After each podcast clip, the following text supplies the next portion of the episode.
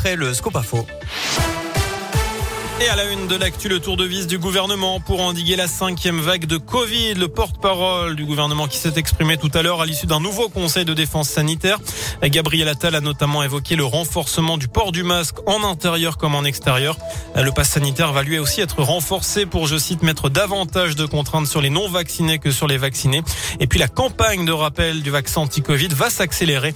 Objectif, selon Gabriel Attal, traverser l'hiver le mieux possible. Des concertations vont avoir lieu ce soir et demain le ministre de la Santé tiendra une conférence de presse ce jeudi à la mi-journée. Et en cette période de cinquième vague, faut-il à nouveau recourir massivement au télétravail? C'est la question du jour sur radioscoop.com. Vous avez jusqu'à 19h pour répondre sur notre site internet. Dans le reste de l'actu, des peines de 2 à 5 ans de prison, certaines avec du sursis, ont été prononcées lundi par le tribunal correctionnel de Clermont dans une affaire de trafic de stupéfiants. En novembre dernier, à la gare de Clermont, une femme d'origine guyanaise et ses deux complices ont été interpellés. Elle avait avalé près de 600 grammes de drogue pure avant d'arriver en Auvergne. Un habitant de Sébaza, âgé de 30 ans, jugé au mois d'avril pour violence sur sa compagne enceinte. Les faits remontent au week-end dernier au domicile du couple. La jeune femme a pu déposer plainte dans la foulée au commissariat indiquant aux policiers que son compagnon avec lequel elle vit depuis une dizaine d'années lui aurait tiré les cheveux.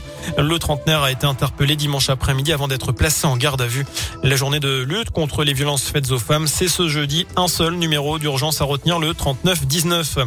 Nicolas Hulot quitte définitivement la vie publique. L'ancien ministre est visé par de nouvelles accusations d'agression sexuelle et de viol. Il les a dévoilées et démenties tout à l'heure sur BFM TV. Il a en fait devancé la diffusion d'un documentaire demain sur France 2. Doc qui donne la parole à des femme qui l'accuse donc. Ni de près ni de loin, je n'ai commis ces actes. Ces affirmations sont mensongères. Voilà ce que dit Nicolas Hulot qui quitte également la présidence d'honneur de sa fondation. Un an de prison avec sursis, 75 000 euros d'amende pour Karim Benzema dans l'affaire de la sextape. Décision ce matin du tribunal de Versailles. La star des Bleus a été reconnue coupable de complicité de tentative de chantage sur son ancien coéquipier en équipe de France, Mathieu Valbuena. Les avocats de Karim Benzema ont immédiatement fait appel de cette décision. Des peines allant de 18 mois avec sursis à deux ans et demi de prison ferme ont été prononcées contre les quatre autres prévenus.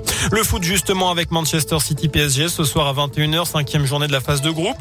Parisiens seront qualifiés en cas de succès pour les huitièmes de finale de la compétition. Hier, Lille a battu Salzbourg et s'est également rapproché de la qualif.